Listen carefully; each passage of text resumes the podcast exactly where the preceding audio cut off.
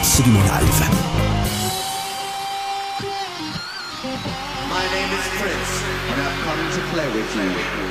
Nous voilà en 1985 pour un concert devenu mythique parce qu'il n'existait que dans des souvenirs obscurs et des enregistrements vidéo de mauvaise qualité.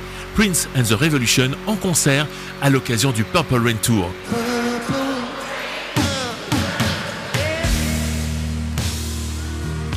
Suite au succès de l'album Purple Rain vendu à plus de 25 millions d'exemplaires et du film du même nom, Prince devient une star internationale, rivalisant à l'époque avec l'hégémonie de Michael Jackson. La tournée qui en découle le prouve et c'est là que le kit de Minneapolis, comme on le surnomme, donne toute sa démesure.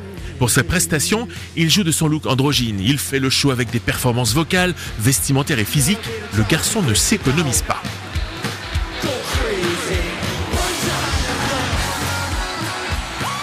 Un peu fatigué et surtout déjà concentré sur un nouveau projet, il décide d'écourter la tournée et de ne pas se produire en Europe. Mais ne voulant pas décevoir ses fans et surtout arrêter la tournée avec panache, il décide d'organiser une diffusion mondiale via satellite du concert qu'il doit donner le 30 mars 1985 à Syracuse dans l'État de New York.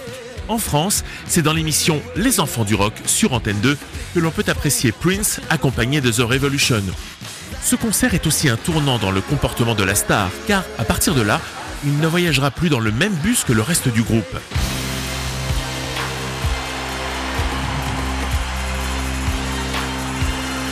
C'est après la disparition de Prince que l'on a retrouvé les bandes de l'enregistrement de ce concert, ce qui a permis enfin une sortie officielle audio et vidéo.